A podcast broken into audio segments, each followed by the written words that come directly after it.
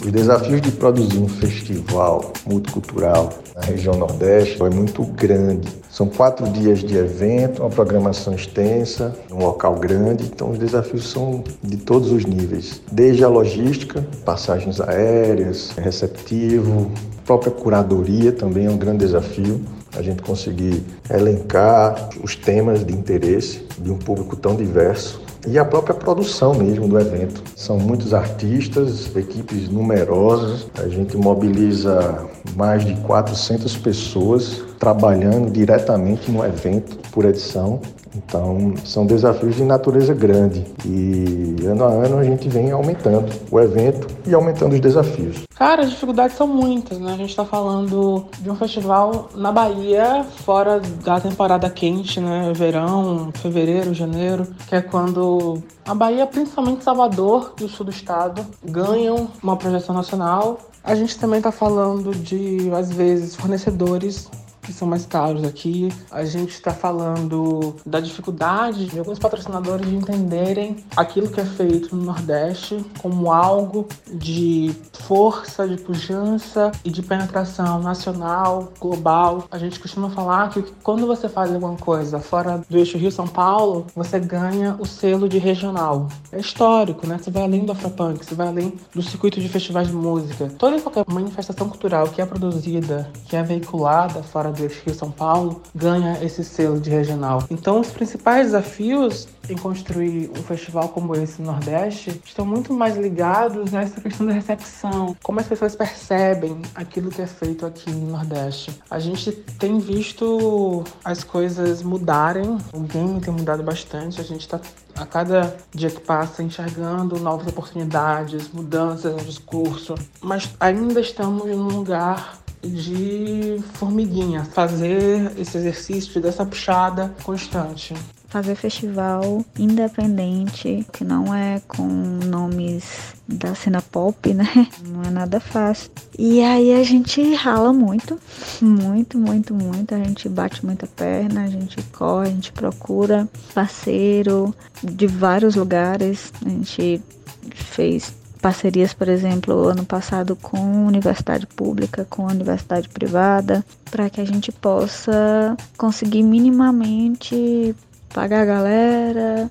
e fazer um negócio que seja bonito, né? Mas a gente mesmo, os dois anos, não, não, conseguiu ganhar dinheiro, assim.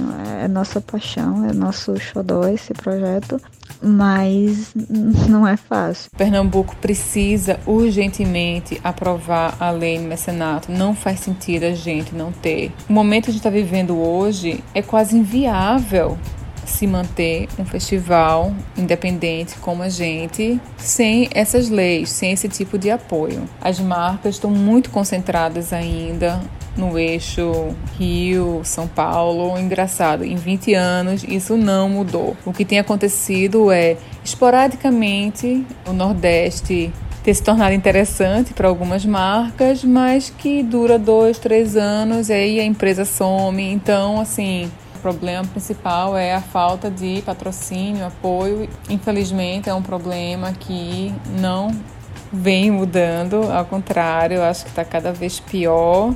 Mas a gente é persistente e estamos aqui firme e forte. E esse ano vai acontecer, vai ser lindo. Ainda estou tentando entender o nosso formato, tentando entender a nossa programação, porque também uma coisa que eu não consigo fazer assim, é arriscar absurdamente, porque eu trabalho só com isso, então assim, os riscos eles têm que ser um pouco moderados. E manter esse festival de pé durante esses seis anos nunca foi fácil. E com certeza, por causa dessa rede de apoio que a gente acaba criando com colegas, com amigos, com parceiros de profissão, principalmente com a nossa equipe, que a gente consegue tirar esse projeto do papel todos os anos, porque produzir um festival de música negra em Natal não é fácil. A gente tem sorte de sempre ter tido patrocínio, mas é bem difícil. As as marcas não costumam olhar para o norte, para o nordeste, investindo tanto quanto investe no sudeste, por exemplo, né? Mesmo você tendo festivais já consagrados, tem essa dificuldade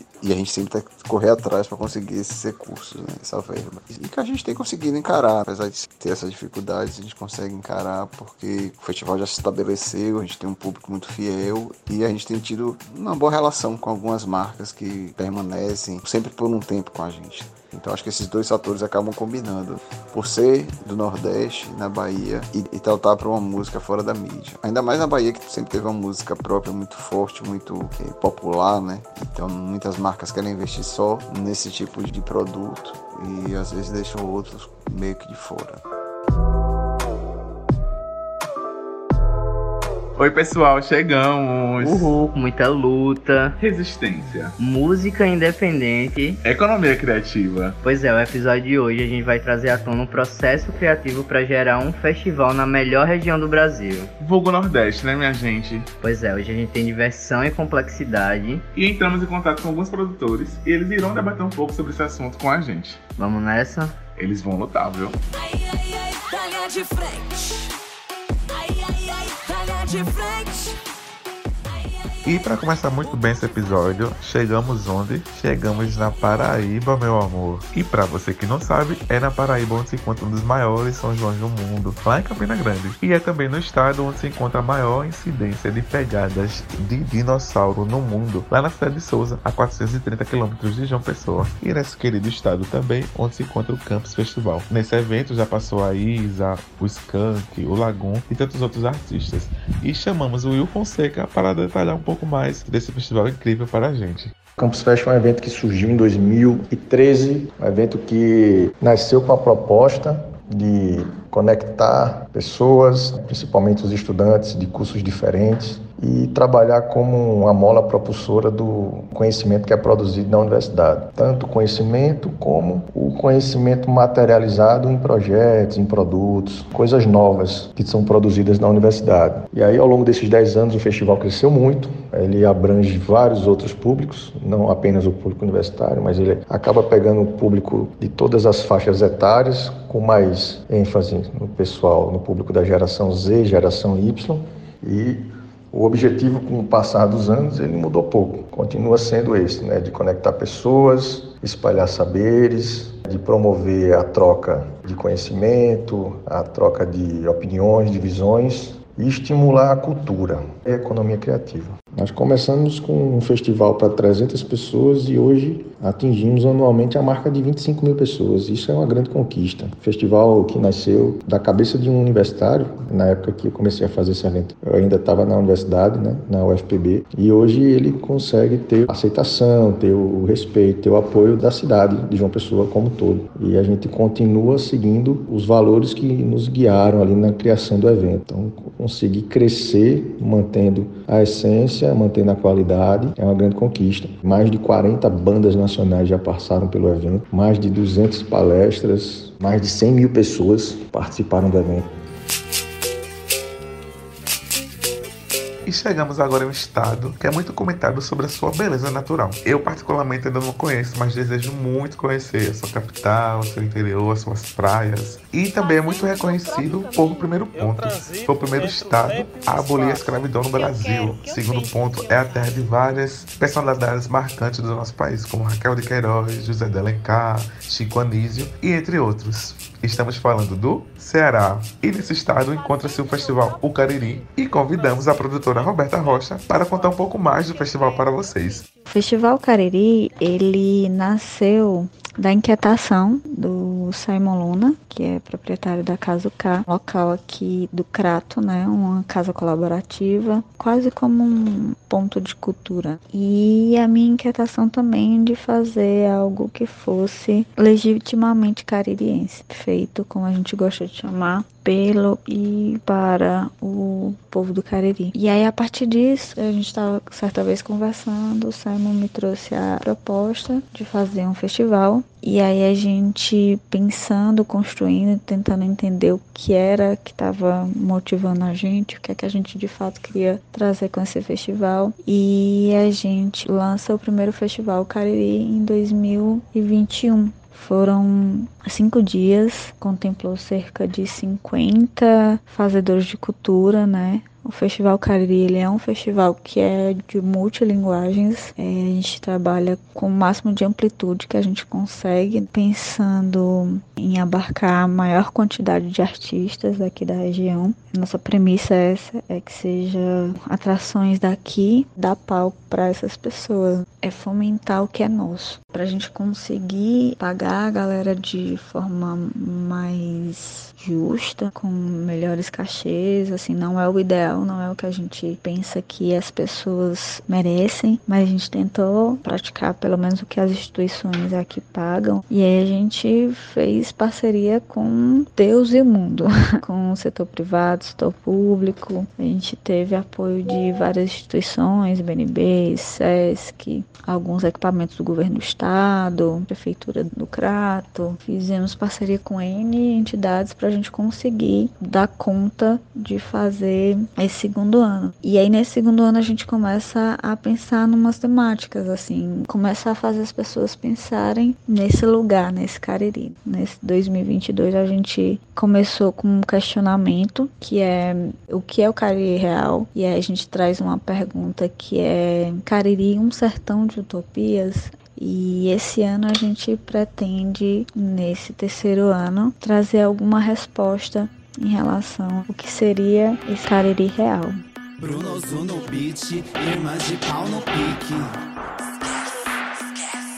E chegamos no estado que dispensa apresentação, hein? Pernambuco. Você com certeza já consumiu ou consome alguma coisa da nossa cultura. E falo isso com muito orgulho porque sou pernambucano, né? É sobre ser bairrista. E lá encontra-se o festival Noir Coquetel Molotov, que é um exemplo de evento que cresceu sem esquecer de difundir premissas de igualdade de gênero, acessibilidade, sustentabilidade ambiental. Nessa história de 20 anos, o Coquetel Molotov já foi realizado tanto em teatros quanto em espaço ao ar livre e desde o ano passado está ocupando o campus da Universidade Federal de Pernambuco com vários palcos para apresentações e experiências diversas junto ao público. E convidamos ninguém menos que Ana Garcia Molotov para contar um pouco pra gente sobre o festival. Como fala a Nina, quem é que tá vindo no porte? A bruta, a braba, a forte. Vem com a gente, Ana Garcia. Este ano a gente comemora 20 anos de festival e realizar uma produção de um festival desse porte que existe já há tantos anos realmente muda um pouquinho de ano a ano a nossa produção. Imagina no começo éramos pouquíssimas pessoas, né, fazendo um festival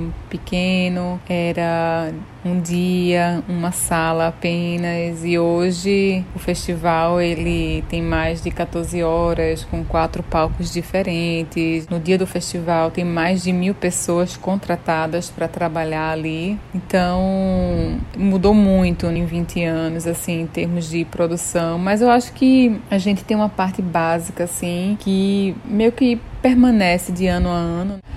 Hoje eu tenho algumas pessoas que trabalham diretamente comigo. Tem as pessoas diariamente, tem outras que são quase diariamente, que é uma equipe que a gente chama de diretoria. Então a gente tem Júlia Isidoro, que toma conta de toda a parte de coordenação geral do festival. Aí a gente tem Marcílio Moura, que faz a direção técnica, Nestor Madenis, que também faz é, uma direção, João Isídio e Manuel Alves, que são da Moca Criativa, que toma conta dessa parte criativa do festival. Aí temos Libra, que faz parte da curadoria comigo. Só que ela foca no palco Kamikaze, enquanto eu pego mais os outros palcos. E tem Jarmerson, que tem um foco muito grande assim, em escrever projetos, textos e tem envolvido em tudo. E é a pessoa com quem eu mais convivi esses anos todos, assim, né? Do coquetel Molotov. Um dia desses eu estava até lendo um editorial da nossa primeira revista que saiu em 2005. E o editorial falava assim: Muita gente pergunta o que é o coquetel Molotov.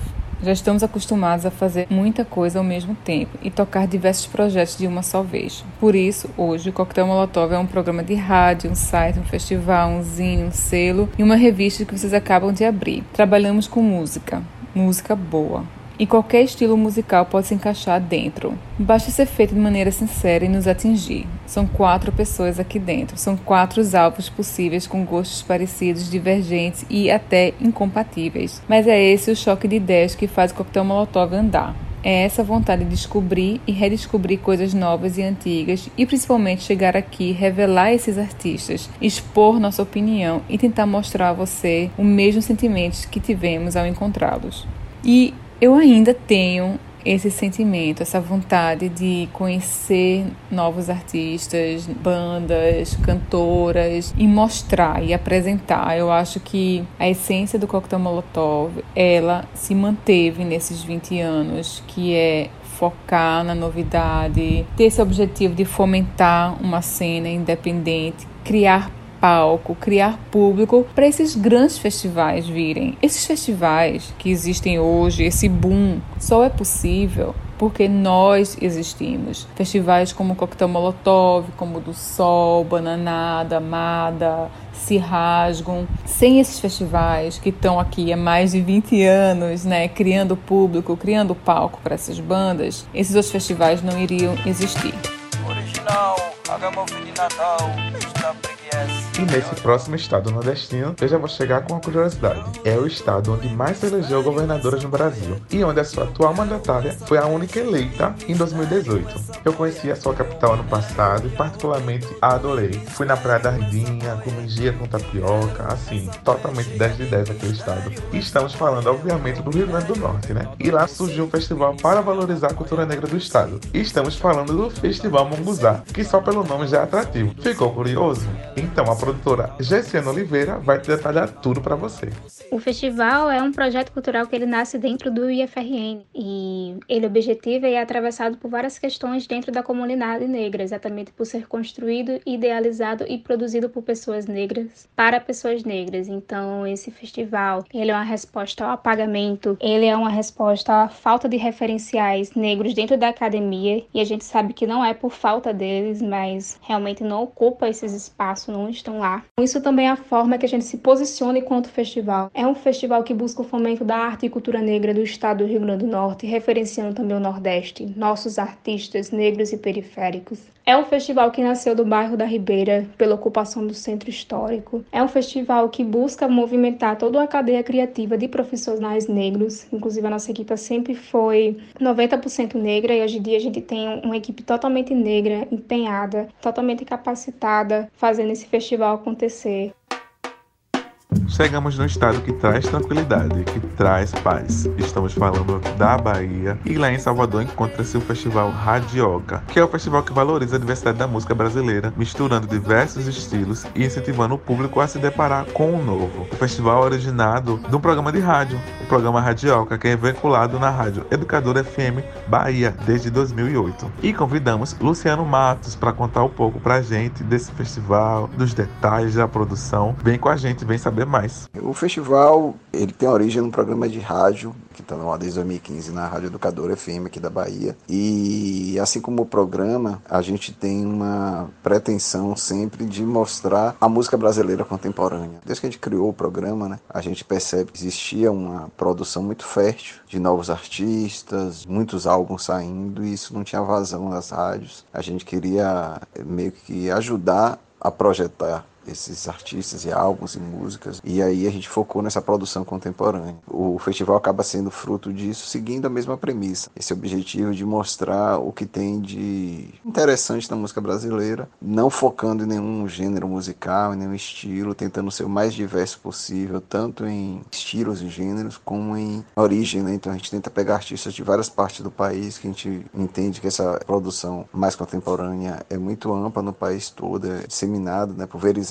pelo país. Tem alguns centros que têm uma produção mais conhecida, mas tem coisas acontecendo no país inteiro. E o festival tenta dar vazão a isso através de shows. E a gente tem também algumas outras premissas no festival, que a gente não repete artistas, né? E a gente tenta trazer artistas que nunca vieram a Salvador, ou pelo menos shows que não vieram a Salvador. A gente tenta sempre apresentar isso. Então o objetivo é sempre esse, mostrar novidades, mostrar que essa música continua rica, continua fértil, continua produzindo muita coisa e a gente segue assim. Eu acho que as maiores conquistas foi a gente conseguir estabelecer um festival com a cara que a gente queria. A gente prima muito pela curadoria, né, pela força artística do festival. A gente sempre diz que não é um festival, ao contrário do que se vende hoje, não é um festival de experiências. É um festival de música. É um festival para você ouvir música e conhecer coisas que normalmente as pessoas, ou pelo menos boa parte das pessoas, não conhecem. Então a gente sempre está trazendo novidades, sempre quer apresentar coisas dentro dessa diversidade. Então tem música instrumental, às vezes música experimental, às vezes rap, rock, com uma coisa mais pop, MPB, enfim, a gente faz essa mescla e a gente quer apresentar muitos artistas. Muitos desses artistas são pouco conhecidos, a gente quer apresentar eles para o público. A gente fidelizou um público que acredita no festival, que confia na curadoria, né? Sabe que ali ele vai ouvir bons artistas, independente de ele não conhecer. E eu acho que a gente conseguiu estabelecer isso como uma marca nossa, que isso eu acho fruto desse cuidado, desse trato que a gente tem em focar na música, em, em focar no, no festival